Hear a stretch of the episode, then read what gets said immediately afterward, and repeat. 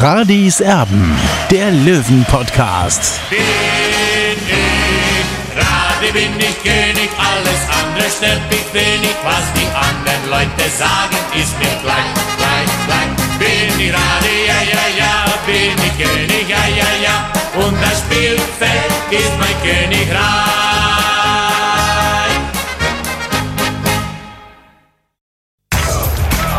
Radis Erben, der Löwen-Podcast. Der Spieltagsrückblick.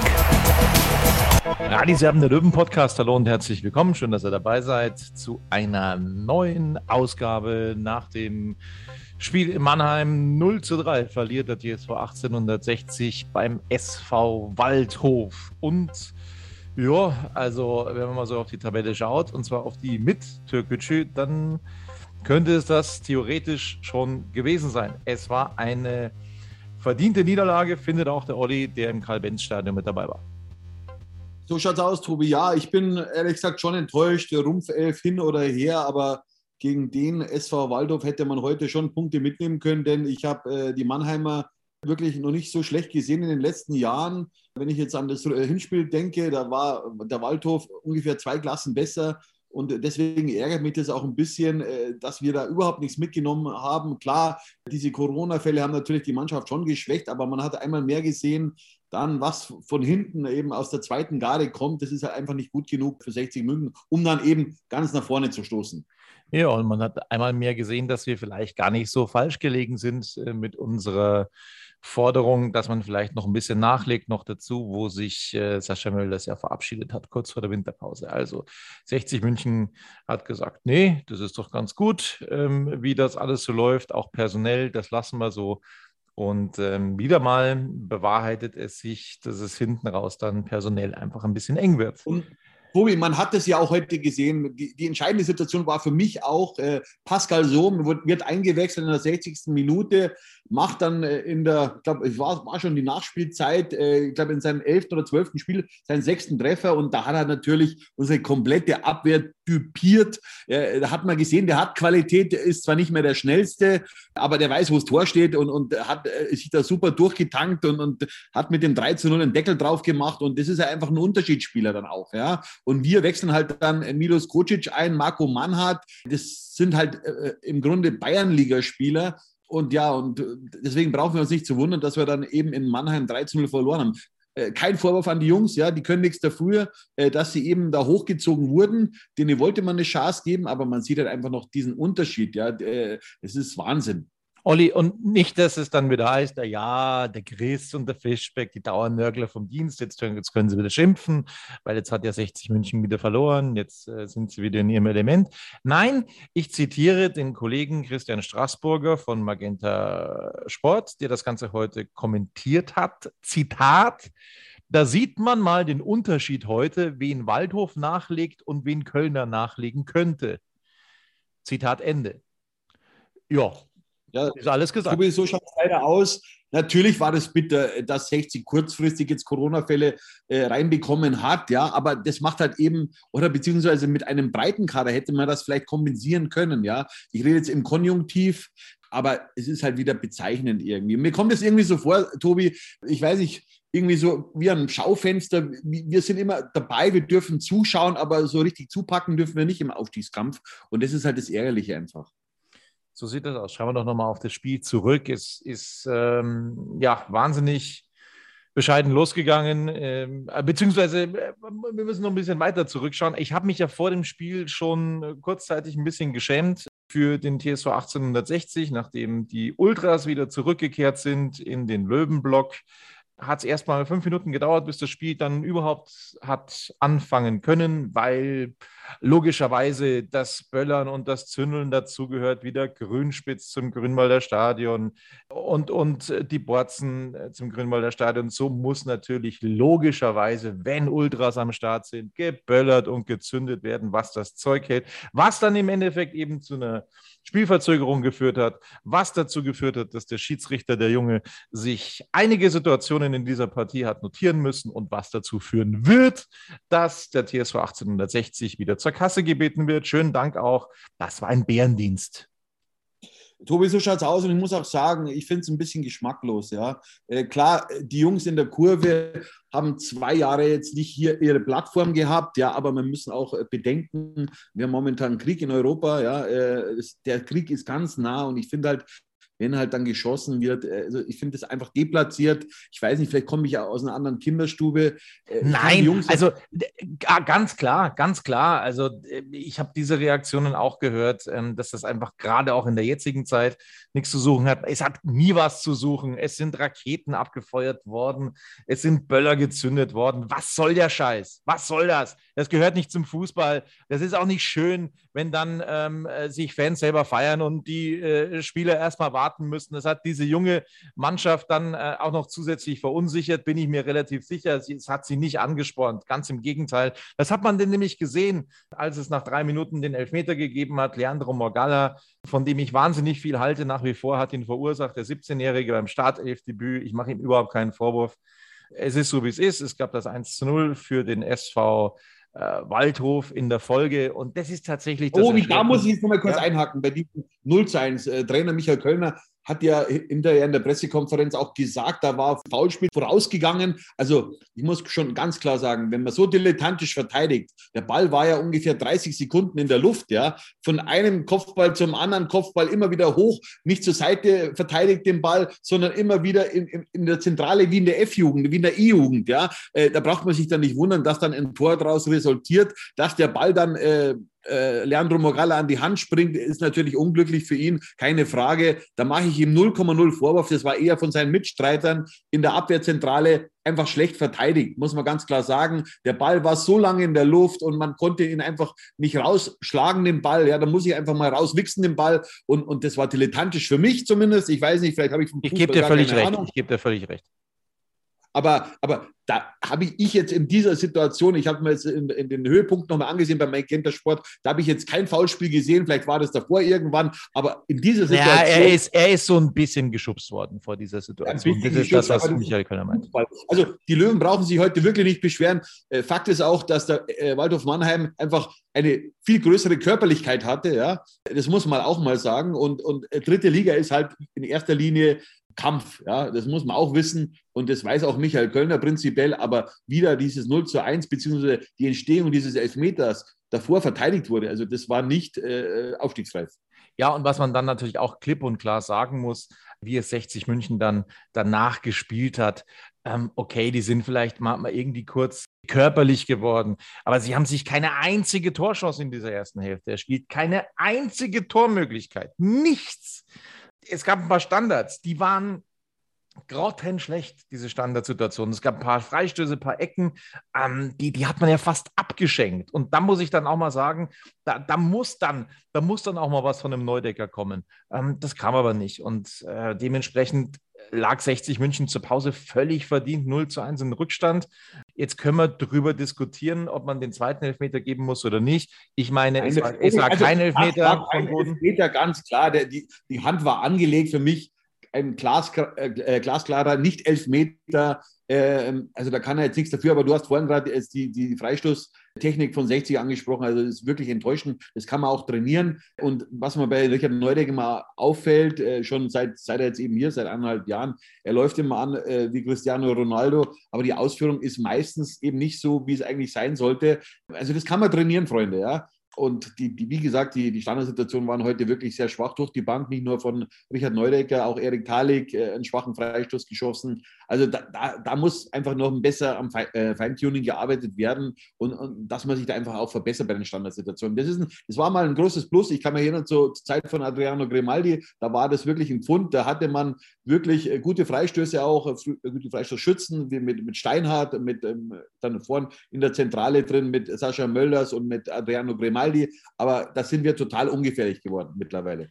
Es gab dann eben diesen zweiten Elfmeter nochmal. Das, das, das war keiner, also für mich auch ganz klar äh, eine Fehlentscheidung des Schiedsrichters. Es gab dann noch das 3 zu 0 für Waldhof Mannheim in der Nachspielzeit tief drin, durch eben Pascal Sohm, der ja zwischenzeitlich auch mit 60 München in Verbindung gebracht wurde. Edeljoker bei Waldhof Mannheim kann man mal so machen. Ähm, wo er dann die ganzen Löwenbubis hat stehen lassen. Ähm, das war tatsächlich erschreckend, wie das verteidigt war. Äh, ja, und dann gab es einen absolut gerechtfertigten 3 zu 0 Erfolg für Waldhof Mannheim. Ich kann mich an eine gute Torchance in der zweiten Hälfte von 60 München erinnern, aber an mehr eigentlich nicht. Du? Ja, Tobi, ich habe mir das, wie gesagt, nochmal, ich habe mir nochmal die Höhepunkte von Magenta Sport angesehen. Da war so ein, so ein Schuss dabei von Milos Kosic, äh, der ihm über den Spann gerutscht ist. Äh, der, war ungefähr zehn Meter weg. Also das war eigentlich die beste. Gut, nein, es gab falsch. Es gab eine Möglichkeit, mehr oder weniger von Marcel B. auf der Grundlinie. Genau, die meinte ich. Ja, genau, ja das, das war sehr brenzlig. Also hat der Torwart noch seine Finger hinbekommen. Wenn er das nicht gemacht hätte, hätte es vielleicht eben der Ausgleich sein können. Äh, aber es war halt eben nicht so und das war die einzig gefährliche Situation. Marcel Bär war ich enttäuscht, der hat 14 Saisontreffer auf seinem Konto, aber man hat mal einfach gesehen, wenn es halt dann schon mal ein bisschen härter zugeht, dann kommt auch nicht so zur Geltung. Das muss man auch äh, klar feststellen, aber wir wollen jetzt da eben nicht jetzt dafür scharf kritisieren, weil er hat schon 14 Tore gemacht in der Saison, aber er muss auch mal äh, gegen eine bessere Mannschaft treffen. Absolut. Kommen wir zur Bewertung der Löwen heute ja, glaube ich, machen wir relativ schnell. Marco Hiller, der hat den Elfmeter, den ersten noch äh, bravourös gehalten und im Nachschuss war dann sozusagen äh, das 1 zu 0 dann fällig für Waldhof Mannheim. es war eine ordentliche Leistung, wenn ein Torwart drei Gegentore kassiert, dann kannst du ihm keine 2 und keine 1 geben, aber es war eine Note 3. So schaut es auch bei mir aus, Tobi. Wie gesagt, den Elfmeter hat er spektakulär gehalten mit, mit Fußabwehr. Da habe ich schon gehofft, aber dann haben wir leider zu, zu, zu langsam geschaltet in, in der, im Abwehrverbund beim, beim Elfmeter, beim, beim Reinlaufen in den Strafraum. Und äh, ja, Waldhof ist dann 1-0 in Führung gegangen durch Kostli. Äh, da kann er nichts machen. Da haben einfach die anderen viel schneller reagiert und, und da war dann ja, von seinen Vorderleuten in Anführungszeichen verlassen. Bei den anderen Toren, also Elfmeter war, war sehr stark geschossen von Boyamba und äh, beim 0 zu 3, das war halt eben auch dilettantisch verteidigt äh, von Manhardt und von Steinhardt, muss man ganz klar sagen.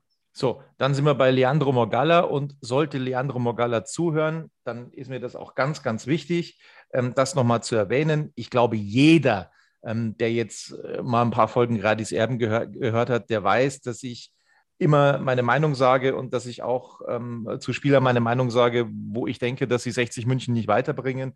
Bei Leandro Morgalla ist das ganz sicher anders, wie der aufgestanden ist und reagiert hat, nachdem er nach drei Minuten als 17-jähriger Startelfdebütant ähm, den Elfmeter verursacht hat. Das war grandios. Er war für mich, er war für mich der beste Löwe auf dem Platz.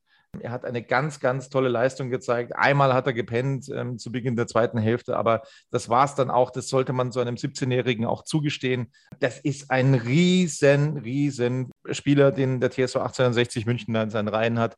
Ich hoffe noch viel, viel länger. Wir werden noch viel Freude an Leandro Morgalla haben. Und äh, also der soll sich da jetzt bitte keinen Kopf machen wegen diesem Elfmeter. Ich finde, das ist ein richtig guter Spieler. Und das ist tatsächlich ein echter Hoffnungsträger, dieser Leandro Magalla. Deswegen gibt es von mir die Note 3. Ja, bei mir, Tobi, ist es auch die 3. Ich muss sagen, er hat mir super gefallen. Klar, äh, der Handelfmeter war unglücklich, keine Frage, aber wie der äh, teilweise den Martinovic weggelaufen ist, also oder beziehungsweise abgelaufen hat, ja, äh, das war schon sensationell und für seine 17 Jahre ist, das war das brutal reif.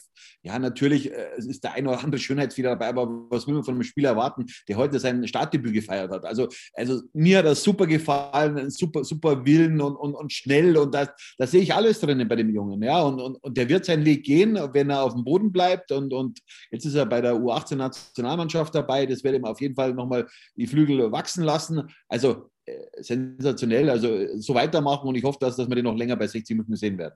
Das hoffe ich auch. Wenn wir nicht mehr länger bei 60 München sehen werden, ist sein Nebenmann heute gewesen, der heutige Kapitän Stefan Salger, der zur Reserve des ersten FC Köln wechseln wird zur neuen Saison, wo wir schon davon ausgehen, dass ihm da auch so ein bisschen dazu geraten wurde, das eben zu tun. Ähm, Salga gehört zu den Besserverdienern beim TSV 1860 und da wollte man zu diesen Konditionen nicht mehr verlängern und hat dann gesagt, du, ähm, das äh, war es dann für uns. Ähm, ich hätte mir gewünscht, dass er als Kapitän heute mit einer größeren Führungsrolle äh, dann eben auch entsprechend vorangeht. Das war nicht der Fall.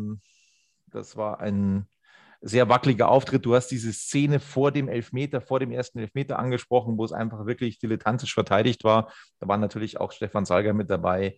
Ich gebe ihm gerade noch die Note 4. Ja, ich habe mich bei, bei Stefan Salger äh, für die drei entschieden, weil 60 hat es nicht so schlecht gemacht, ja. Wir haben vorhin diskutiert schon, Tobi, am Handy. Also das war ordentlich. Ja, natürlich war der ein oder andere Wackler dabei, aber es war ein Auswärtsspiel in Mannheim. Klar hat er jetzt nicht die Abwehr so stabilisiert, wie wir uns das gewünscht hätten. Keine Frage, ja. Aber es war eine schlechte 3 und ich, wie gesagt, ich bleibe bei Stefan Salger bei der 3.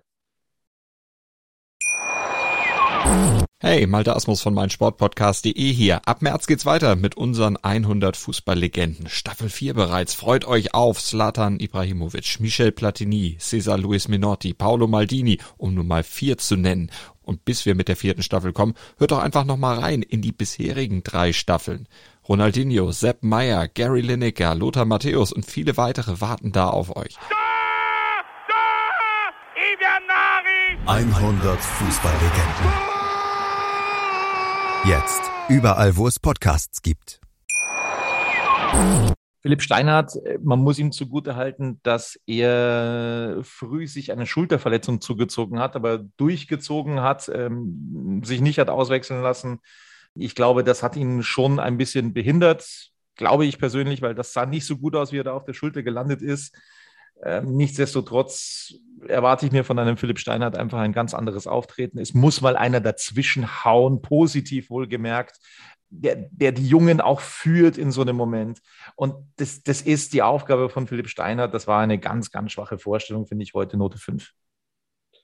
Cool, du bist ganz schön hart, Tobi. Naja, ich habe mich äh, für die vier entschieden bei Philipp Steinhardt, vor allem auch deshalb, habe ich ihm eine schlechtere Note gegeben. Also es ist kein guter Vierer, weil er eben beim 0 zu 3 auch wirklich sich äh, vernaschen hat lassen. Äh, das war nicht gut äh, von ihm, also wie Somin da ausgetanzt hat. Äh, ja, und mir fehlt bei ihm auch so ein bisschen äh, die Führungsqualität, die er mal gehabt hat. Also der hat jetzt in den letzten Wochen schon aus meiner Sicht abgebaut. Also äh, Tobi, vielleicht fehlt ihm sein Zielspieler Sascha Mölders einfach. Dann die andere Außenposition, Janik Deichmann ja, ein, ein, ein, Bemühen vielleicht, aber ich kann mich jetzt nicht an eine wirklich großartige, zielführende Situation von Janik Deichmann erinnern. Boah, das ist auch äh, tatsächlich echt schwierig. Also ich bin nah dran an der 5, ich gebe ihm gerade noch die 4. Ja, Tobi, das sehe ich, sehe ich ihn wieder, wieder viel besser als du. Äh, ich war im Stadion, ich weiß nicht, ob es im Fernsehen wirklich so schlecht rüberkam. Äh, er war sehr fleißig bemüht. Ja, also 60 war jetzt nicht viel, viel schlechter als, als Mannheim, aus meiner Sicht zumindest. Ich habe das im Stadion so gesehen. Ja, ich habe mal die Noten vom Kollegen in der TZ, äh, es ist ähnlich positiv. Ja, also der Uli Kellner war, war mit in, in Mannheim dabei. Der hat die Noten noch viel, viel besser gegeben als ich. Also ich weiß nicht, ob, ob du jetzt auf dem falschen Spiel warst oder ich, aber, aber ähm, also ich habe ihm noch die drei gegeben. Äh, er war sehr bemüht, aber natürlich, um quasi ganz nach vorne zu stoßen, da erwarten wir uns von allen Löwen eine viel, viel bessere Leistung. Ja, also ich, ich will da heute jetzt auch keinen abstrafen. Nochmal, wir können das jetzt nochmal von vorne aufrollen. 60 München hat gesagt, wir wollen vorne mitspielen, wir wollen ähm, einen Platz besser sein, mindestens als letztes Jahr, das ist Platz drei, bla bla bla und so weiter und so fort das, das ist nicht der Fall in, diesem, in dieser Saison. Man, man musste sich bei einem Team, das maximal Außenseiterchancen hat auf den Aufstieg, äh, wirklich sang- und klanglos geschlagen geben. Und da kann ich, da kann ich keine guten Noten hergeben. Also das, das, das, ja, das mag eine dezimierte Mannschaft gewesen sein, aber das, das geht nicht. Also das war einfach nicht gut genug. Punkt. Ähm, deswegen ähm, Hast du recht, dass es nicht gut genug war, Tobi? Da bin ja. ich bei dir, aber trotzdem muss man auch sehen, dass jetzt der Gegner jetzt äh, nicht jetzt äh, uns äh, an die Wand gedonnert hätte. Also das habe ich jetzt nicht gesehen. Es war trotzdem äh, ein Spiel auf Augenhöhe. Es waren zwei Elfmeter dabei, ja. Äh, und wer weiß, und, und das Tor war in der, das 0-3 war in der Nachspielzeit. Also ich will nicht wissen, wenn das, das frühe 0 zu 1 durch den Elfmeter, durch den Handelfmeter nicht fällt, äh, dann weiß ich nicht, wie das Spiel ausgeht, Tobi. Ja, also ich sage mal so, wenn wir komplett aufgelaufen wären, äh, dann glaube ich schon, dass wir zumindest einen Punkt geholt hätten. In Mannheim, vor allem gegen diese Mannschaft, ja. Also ich war schon von Mannheim enttäuscht, weil prinzipiell haben die wirklich einen guten Kader. Und was ich auch nochmal sagen will, vor allem dieser Kader ist viel günstiger als unser Kader. Kommen wir zu Erik Tallich, zuletzt ansteigende Form. Äh, ja, ein Bemühen, okay, aber nicht mehr, nicht weniger. Die Standards waren harmlos, Note 4 ja, ich habe mich bei Erik Tadek noch für die drei entschieden. Das war ordentlich. Natürlich hat er nicht diese, diese, diese, diese Gefährlichkeit an den Tag gelegt wie in den letzten Spielen, dass er auch mal aufs Tor gezogen hat, den Ball. Ja, er weiß selber, dass er es besser kann und Das war jetzt mal eine Künstlerpause in Anführungszeichen. Ich habe ihm gerade noch die drei gegeben. Ich habe dir schon gesagt, nachdem das bekannt wurde, dass 60 München da einige Ausfälle zu verkraften haben wird. Mittlerweile ist ja Corona bei äh, drei Spielern bestätigt, auch wenn das 60 München ohne Namen gemacht hat. Aber ist ja nicht so schwer zu erraten, wer das dann ist. Also äh, wir reden von äh, ähm, Semi Belka hier, wir reden von Dennis Dressel, wir reden von Kirin Moll. Und dann habe ich mir schon fast gedacht, dass äh, der den Kevin Goden so als, als äh, verkappten Stürmer aufstellen wird. So ist das Ganze passiert. Äh, offensiv außen nominell, aber äh, war schon mehr Stürmer als außen heute. Und das war eine, boah, ja, ich weiß gar nicht, wie ich es beschreiben soll. Also es war eine, eine, eine ganz, ganz, ganz schwache Vorstellung von Kevin Goden, wo man einfach wieder gesehen hat, ähm, das ist ähnlich wie beim Kollegen Linzbichler, wo man einfach wieder gesehen hat, über 90 Minuten, äh, das funktioniert nicht, er bringt diese Mannschaft nicht weiter, er ist auf diesem Niveau leider, leider überfordert. Er hat äh, zwei, drei Joker-Tore in dieser Saison gemacht, brauchen wir nicht drüber reden, ja, aber über 90 Minuten äh, reicht das einfach nicht. Ähm, ich schließe mich dir gerade noch an mit einer Note 5. Ja, Tobi, was mir bei Kevin Grun aufgefallen ist, wenig Spielverständnis, technische Fehler, ja. Und ja, das reicht leider nicht für eine Start Startelf-Platz, normalerweise bei 60 München. Und äh, da muss ich ganz hart sein, Note 5 äh, für Kevin Goden, auch wenn er wichtige Tore zuletzt erzielt hat. In Zwickau das 3 zu 1, dann äh, das wichtige 2 äh, zu 1 dann gegen Kaiserslautern kurz vor Schluss. Ja, das war toll, aber, aber die Leistung heute, also ähm, wär, ob er sich dafür schämen wird, das weiß ich nicht, aber, aber es war zumindest nicht die Leistung, die er wahrscheinlich von sich selber erwartet. Richard Neudecker, da wird es ähnlich sein. Ich kann mich an eine positive Situation erinnern von Richard Neudecker und das hatte wahrlich mit dem Spiel nichts zu tun, als er den Schiedsrichter mal angegiftet hat und zwar völlig zu Recht in dem Moment fand ich echt stark, wie er, wie er da ähm, ja, auf seiner Meinung beharrt ist in diesem Moment ähm, und dann schon ein bisschen die Krallen auch gezeigt hat und die Zähne gezeigt hat in dem Moment. Das fand ich gut. Allerdings, ich, ich erwarte mir von einem Richard Neudecker, der zu den Großverdienern gehört beim TSV 1860, dass er in jedem Spiel vorangeht, dass er das Heft in die Hand nimmt. Ja, das hat er nicht. Und ich kann ihm deswegen ehrlich gesagt auch keine, keine Note 4 mehr geben. Das war auch von mir eine Note 5. Ja, Tobi, ich habe auch überlegt, gebe ich ihm die 4 oder 5. Ich habe mich dann letztlich für die 4 entschieden. Aber nochmal, ich erwarte mal von einem Richard Neudecker, dass er auch mal so wie ein Krieger aufläuft. Ja? Aber er streichelt am Ball, steigt über den Ball wieder und, und das ist zu wenig. Er muss sich da mehr ins Spiel einbringen. Er muss den Chef auf den Platz machen. Und das alles sehe ich nicht. Ja? Er will doch auch einen neuen Vertrag. Er will sich oder wenn er bei 60 nicht bleiben will, dann will er sich zumindest ins Schaufenster stellen. Aber wer soll ihn denn mit so einer Leistung verpflichten? Also ich weiß es nicht. Ja, da fehlt mir auch ein bisschen die Vorstellungskraft. Kommen wir zu Fabian Greilinger. Das war heute wieder ein Satz mit X. Wir sind uns da weitgehend einig. Note 5. Ja, das war von Fabian Greilinger ein sehr naiver Auftritt. Vor allem die technischen Mängel. Wir sind mal wieder brutal ins Auge gestochen, muss ich sagen. Also da muss er einfach trainieren, trainieren, trainieren. Äh, nur so wird er besser. Äh, Note 5 leider nur. So sieht's aus. Dann schauen wir zu Merve Biancardi. Also, ich, ich, das Spiel ist noch nicht so lange her. Wir nehmen jetzt auf, Sonntagabend, 22.47 Uhr. Das Spiel ist jetzt noch nicht so lange her. Ich versuche gerade mir mit, mit Hängen und Würgen was aus den Fingern zu saugen, was Merve Biancardi in diesem Fußballspiel gut gemacht hat. Ich kann mir ja nichts erinnern. Ähm, boah, du hast ihm die vier gegeben, ne? Ähm, ja, gut. Weil heute Sonntag ist die Note 4 für Merve Biancardi. Ja, Tobi, es ist eine wackelige 4 auch bei mir. Also da bin ich schon bei dir, dass er einfach äh, eher äh, ganz, ganz wenige positive Akzente heute setzen konnte.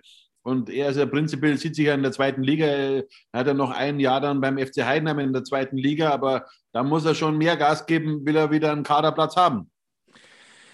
Rudi Bommer, der ehemalige Löwentrainer und äh, Magenta Sportexperte, ist auf diese, auf diese Sache angesprochen worden mit ähm, Marcel Beer, dass der ja mit dem Auto äh, chauffiert wurde von Rainer Gmet vom Pressesprecher, weil eben die Geburt ähm, seines Kindes bevorsteht.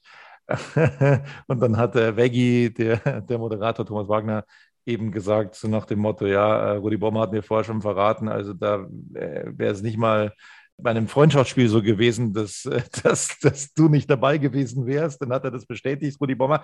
Naja, es hat Marcel Bär zumindest beschäftigt. Ähm, es ist eine Situation, die man nicht alle Tage erlebt, das ist richtig. Ähm, er hat, glaube ich, das Ganze einfach die ganze Zeit im Hinterkopf gehabt. Was ist, wenn denn jetzt das Kind kommt und ich bin nicht dabei? so war er halt im Spiel nicht dabei. Ähm, das muss man so klipp und klar sagen. Er hat 14 Tore in dieser Saison gemacht äh, gegen die Top-Mannschaften. Da sieht es immer ein bisschen schwierig aus. Ja, das war ein, ein schwacher Auftritt von Marcel Beer. Äh, eine einzige Torchance in 90 Minuten. Das ist für einen Stürmer dann zu wenig, wenn er das Tor nicht macht. Und äh, deswegen gibt es die Note 5. Ja, Tobi, er hat sich vorhin heute zurückgehalten, eben dieser eine oder diese eine Chance hatte er so von der Grundlinie weg, wo der Königsmann dann super pariert hat. Das war es dann aber auch. Er hat sich immer wieder ins Mittelfeld zurückfallen lassen, einfach um auch mehr, sage ich mal, Kontakte zu bekommen am Ball, weil sonst war er so ein bisschen in der Luft gehangen, ähnlich wie, wie seinerzeit auch Sascha Mölders ab und zu. Äh, es war natürlich nicht einfach für ihn heute, ja, äh, und dann im Hinterkopf hat er natürlich auch äh, die Baldgeburt eben seines ersten Kindes. Es hat tatsächlich drei Wechsel gegeben, die dann einfach ja, offenbart haben, dass die Alternativen nicht da sind beim TSV 1860.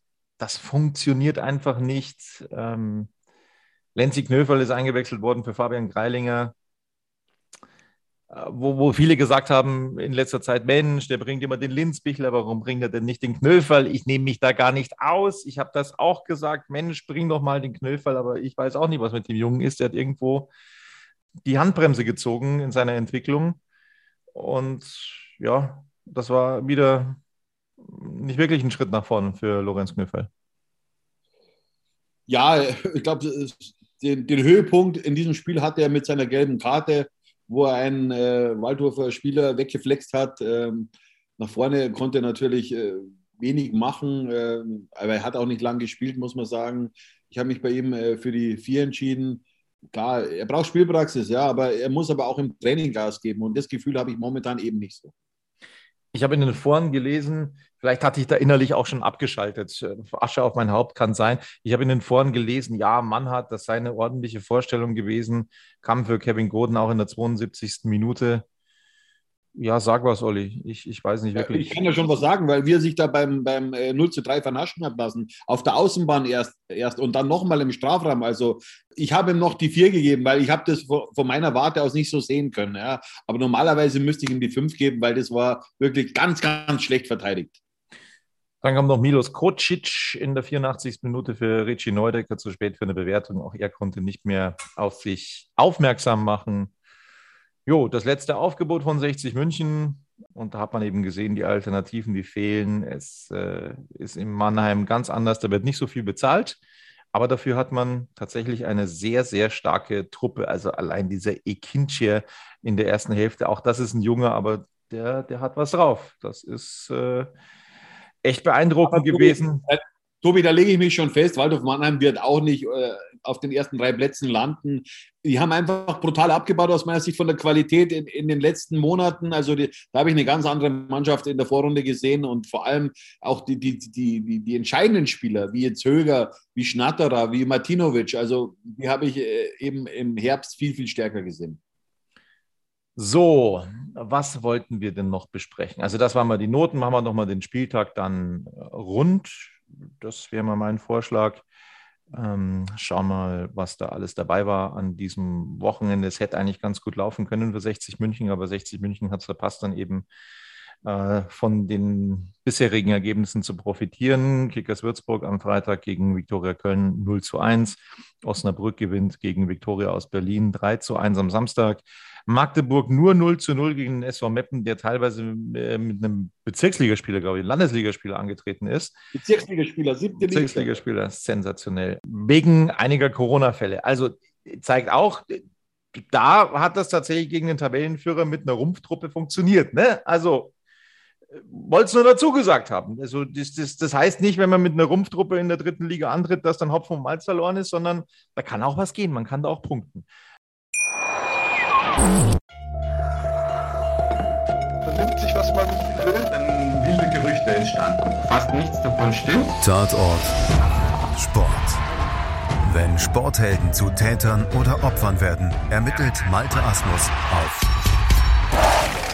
meinsportpodcast.de. Folge dem True Crime Podcast, denn manchmal ist Sport tatsächlich Mord. Nicht nur für Sportfans. Saarbrücken gegen Halle 2 zu 1, Freiburg 2 gegen Kaiserslautern, man höre und staune 0 zu 0. Lautern schwächelt weiter so ein bisschen im Endspurt. Wien Wiesbaden gegen Türkgücü 1 zu 0 war es das letzte Spiel von äh, Türkgücü München in dieser dritten Liga. Das ist die große Frage, werden wir unter der Woche klären. Das könnte dann theoretisch für eine richtige Wendung noch sorgen für den TSV 1860 in der Tabelle. Aber wenn das nicht eintritt, also wenn Türkgücü, da haben wir auch schon gehört, dass das womöglich irgendwie politisch auch gewollt sein soll, ähm, verbandspolitisch, dass die in der Wertung bleiben, ähm, dann glaube ich, äh, kann sich 60 keine Hoffnungen mehr machen, da oben nochmal anzugreifen. Aber wenn sie rausgenommen werden, dann wird es vielleicht nochmal spannend. Ob das jetzt Also gerecht ich gehe ist fest oder davon nicht. aus, äh, dass äh, Türkgücü äh, aus dem Spielbetrieb herausgenommen wird äh, die nächsten Tage. Schade irgendwie, weil äh, sowas ist ja immer unschön für den Fußball. Aber es geht nicht anders, weil wie soll äh, Türkgücü die nächsten zwei Monate finanzieren? Da brauchst du rund 500, 550.000 Euro und die erstmal auftreiben, das ist nicht so einfach in der heutigen Zeit, das wissen wir auch. Ja, und, und schade einfach, ja, weil äh, vor allem, ich bin halt auch für Fair Play. Für mich ist dann Wettbewerbsverzerrung, ist zwar 60 einer der großen Profiteure, weil da wird das Tabellenbild dann ganz Olli, anders aussehen. Olli ähm, ein, ein Sprecher vom äh, 1. FC Saarbrücken hat gesagt, das wäre die größte Wettbewerbsverzerrung seit dem Bundesliga-Skandal. Äh, wann war der? 70er Jahre? 1971, glaube ich, ja. Also, ich, ich möchte hinzufügen, nein.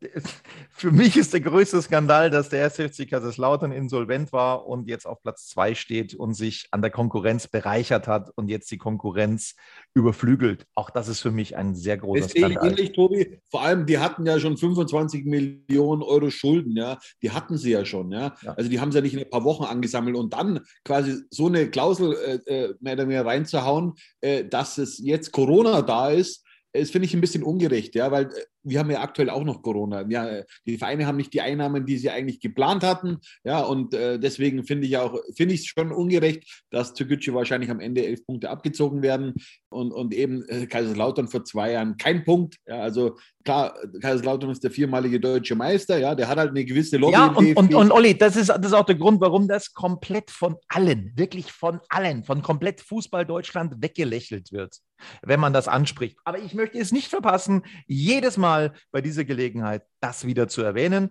Das ist mir ein großes Anliegen. Auch das ist eine, eine zum Himmel schreiende Ungerechtigkeit, dass Kaiserslautern äh, so da durchgekommen ist, die Konkurrenz geschwächt hat mit Transfers, die Transfers dann nicht mal bezahlt hat teilweise und jetzt da oben steht. Das ist ungerecht. Tobi, wenn wir schon bei so einem Thema sind, denk doch mal an 2017 zurück. Ja? Wir, äh, wir konnten jetzt bei diesem, wie, uns, wie uns dann der, der Boden unter den Füßen gezogen wurde, wie wir in die Regionalliga Bayern mussten, da gab es keine Fristverlängerung. Ja? Da hieß es dann einfach, so, ihr müsst innerhalb einer Woche, müsst ihr alles so, so, so aufstellen und dann hieß es ja, ab in die Regionalliga Bayern. Also das war schon sehr, sehr hart für 60 Minuten. Und da soll ja auch um Minuten gegangen sein. Aber das ganz nebenbei. So, dann Havelse unterliegt Ferl mit 1 zu 3. Am Sonntag Duisburg mit einer Heimniederlage, obwohl sie das eigentlich ganz gut gespielt haben bis zum Rückstand. 0 zu 1 gegen Zwickau. Waldhof Mannheim gewinnt gegen 60 München 3 zu 0. Und am Montag wird es abgeschlossen mit dem Spiel Dortmund 2 gegen Eintracht Braunschweig. Die Tabelle mit Türk Gücü. Die sieht folgendermaßen aus. Was sagt denn der Kicker? Ähm, weil da ist, glaube ich, auch schon ein bisschen was abgezogen. Ähm, ich sage das jetzt einfach mal so, wie es das äh, berühmte Sportmagazin ähm, abgedruckt hat. Magdeburg erster 66 Punkte, Lautern 2, 57, wobei ich da irgendwie den Eindruck habe, uh, das könnte noch mal ein bisschen kritisch werden für den ersten FC Kaiserslautern. Die Form ist nicht da. Dritter Saarbrücken 55 Punkte. Waldhof Mannheim jetzt drei Punkte hinter Saarbrücken auf der 4. Ein Punkt schlechter, Braunschweig auf der 5, Osnabrück punktgleich auf der 6, 60 München zwei Punkte hinter Osnabrück, 49 Punkte auf der 7, drei Punkte schlechter Wiesbaden auf der 8, Freiburg 9. mit 43 Punkten, 42 Punkte hat SV Meppen auf Platz 10, 41 Punkte hat Dortmund auf der 11, Viktoria Köln ist 12. mit 40 Punkten, dann ein 4 Punkte Abstand zu Halle auf Platz 13. Punkt gleich mit Halle, Zwickau 36 Punkte, Platz 14. Duisburg 15 mit 35 Punkten, 16. Türk Gücü ohne den großen Abzug 30 Punkte, weil das Verfahren eben noch in der Schwebe ist. 17. Viktoria Berlin 29 Punkte, Ferl auf der 18 mit 28, Würzburg 19 27 und Havelse letzter 22 Punkte. Das also die Tabelle der dritten Liga ähm, ohne den Abzug von äh, Türk Gücü, da sind die Punkte noch auf dem Konto, aber die wandern runter, weil das DFB-Präsidium sicherlich nicht das Ganze vorher überstimmen wird. So, ähm, dann können wir noch über, über einen wichtigen Punkt reden, finde ich, Olli, weil viel diskutiert worden ist in den letzten ja nicht wieder ums Olympiastadion bzw. das Grünwalder Stadion. Doch. Oh Gott, oh Gott, oh Gott. Jetzt am Samstagabend, Tobi. Nee, Sonntagabend. Weil es nämlich heute thematisiert worden ist pass mal auf, weil es nämlich thematisiert worden ist heute, heute im Fernsehen, ähm, dass nämlich Waldhof ein neues Stadion bauen möchte. Die haben ja aus den 90ern eine, eine top moderne Arena Im, Vergleich zu, im Vergleich zum DSV 1860, das Karl-Benz-Stadion. Aber Waldhof Mannheim sagt sich, nee, das Stadion ist uns zu alt, wir wollen ein neues haben. Wir bauen uns ein neues für 60 Millionen. Da schau her, das geht doch, ne? Aber du musst auch sagen, wir können natürlich Mannheim nicht mit München vergleichen. München ist eine der, der schönsten Metropolen in der Welt. Äh, und das muss man jetzt schon ganz klar sagen. Die Lebenshaltungskosten sind auch in München ganz andere als in Mannheim. Äh, also da kann man natürlich günstiger bauen als in München. Und äh, der Quadratmeterpreis in München, ich weiß gar nicht, wo, in welchem Bereich der momentan liegt, weil ich habe kein Eigentum in München. also das ist schon eine ganz andere Liga, Tobi. Ich wollte es nur gesagt haben, dass es eben dort geht ähm, und dass man dort ähm, es ist halt verrückt, weil ich glaube, das Stadion, äh, das Karl-Benz-Stadion ist, glaube ich, von 1994, also 1994 eröffnet worden und das Grünwalder Stadion ist von 1911, glaube ich. Also ich bin, legt mich bitte nicht fest. Jetzt. das muss ja, gut. Vorstellen.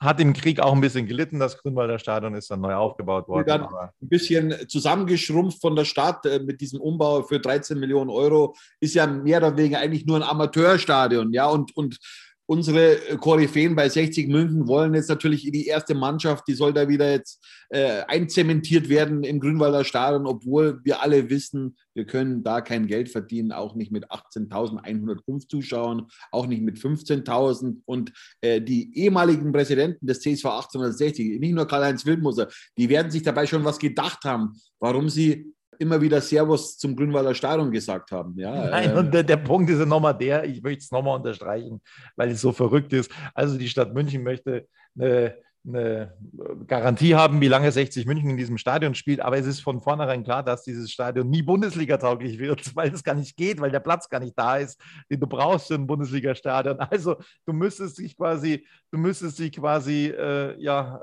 äh, bei der Stadt München ähm, sozusagen für die zweite Liga dauerhaft einmieten und, und dürftest nicht aufsteigen in die Bundesliga mit diesem Stadion.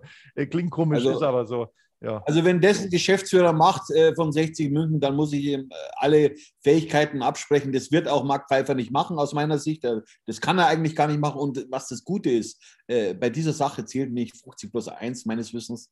Äh, und, und das ist eine gute Geschichte äh, für den TSV 1860 aus meiner Sicht, weil ich glaube nicht, dass ein, ein, ein Geschäftsführer so einen Vertrag unterschreiben kann auf 15 Jahre. Also einerseits, ich erinnere mich immer wieder gern dran, die Leute haben damals geschimpft, dass man so, so einen Deal mit dem FC Bayern macht. Ja, aber jetzt soll man einen Deal über über mehr als ein Jahrzehnt möglicherweise machen mit der Stadt München. Und man weiß gar nicht, was in zehn Jahren eigentlich ist. Also, äh, also das, das, das hat so ein großes Risiko und äh, da kommst du dann auch gar nicht mehr raus, ja, aus diesem Vertrag. Ja, wenn du jetzt einen Vertrag dann abschließt, äh, was ich was, zu einem Preis von 2 Millionen, 2,5 Millionen beim Umbau dann möglicherweise, da kommst du dann gar nicht mehr raus. Ja, was machst du dann? Ja, also da drehen wir uns im Kreis, Tobi. Das ist völlig irre.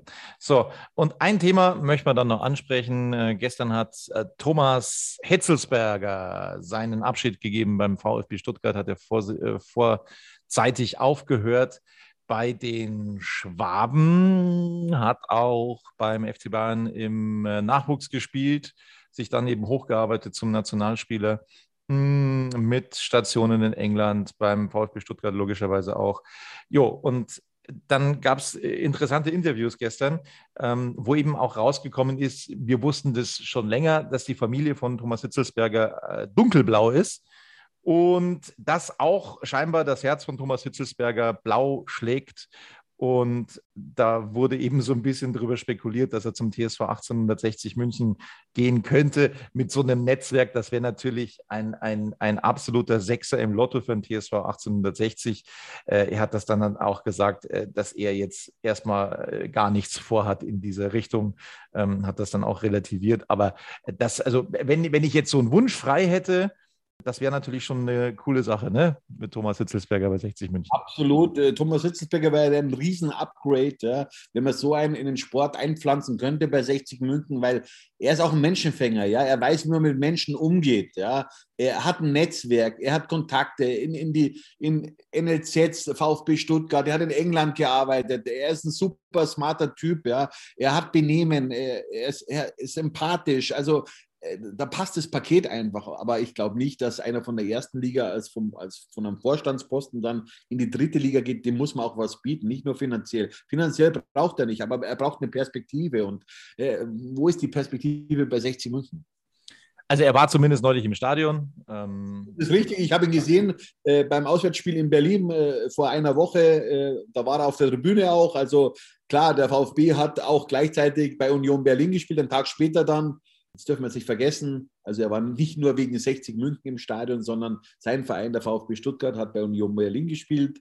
Aber trotzdem, äh, ich habe ja schon ein paar Mal mit ihm gesprochen und ich habe ihn auch äh, bei der WM 2006 erlebt. Damals war ich ja für die Abendzeitung bei der WM 2006 äh, im eigenen Land beim Sommermärchen. Also nicht zum Brotzeit holen, wie es mir manche immer unterstellen, sondern ich war da Nationalmannschaftsreporter bei der Abendzeitung. Also ja, also ich bin, ich bin, ja, es heißt ja, ich bin Blogger äh, Tobi, aber ich habe da schon auch eine, eine gewisse Vita gehabt und äh, ich weiß nicht, also ich war zumindest nicht zum Brotzeitholen da. Ich war da sechs Wochen in Berlin stationiert und wir sind dann quer durch Deutschland mit meinem damaligen Kollegen Patrick Strasser rumgeflogen und haben halt die Nationalmannschaft hautnah äh, betreut, in Anführungszeichen, und haben super Interviews gemacht, damals mit Philipp Lahm, mit Basti Schweinsteiger, mit Lukas Budolski. Also es war eine große Zeit für mich auch und das werde ich nie vergessen, diese WM 2006 im eigenen Land.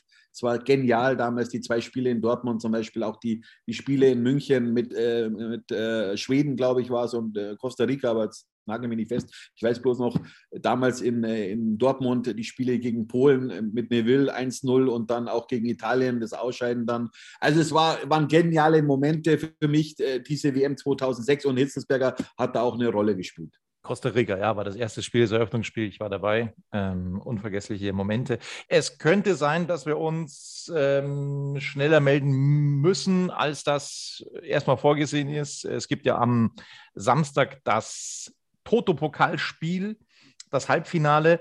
Äh, Hauptstadt ist der Gegner. Olli, da muss man eigentlich fast schon sagen, wenn man jetzt die Tabelle so berücksichtigt, ähm, da musst du unbedingt gewinnen, du musst unbedingt den Toto-Pokal gewinnen, um irgendwie so ein bisschen großen Fußball nächstes Jahr zu haben im DFB-Pokal. Also der, der, das ist eigentlich fast ein Muss jetzt, diesen, diesen Toto-Pokal zu, äh, zu gewinnen.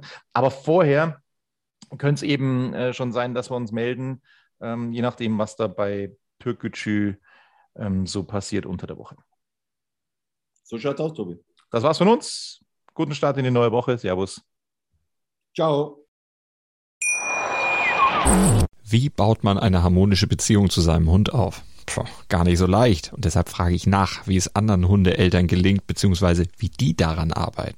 Bei Iswas Dog reden wir dann drüber. Alle 14 Tage neu mit mir, Malte Asmus und unserer Expertin für eine harmonische Mensch-Hund-Beziehung, Melanie Lippisch. Iswas Dog mit Malte Asmus. Überall, wo es Podcasts gibt.